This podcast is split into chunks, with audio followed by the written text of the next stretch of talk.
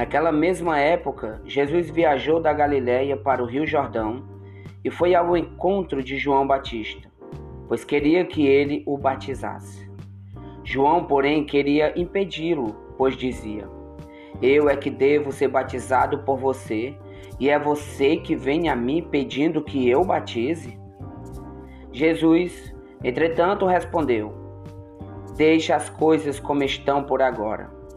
Devemos fazer tudo o que é exigido por Deus. Então, depois de ouvir isto, João concordou em batizar Jesus.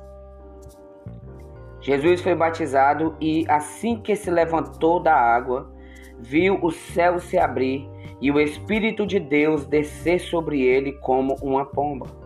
E uma voz vinda do céu disse: Este é o meu filho querido. Ele me dá muita alegria.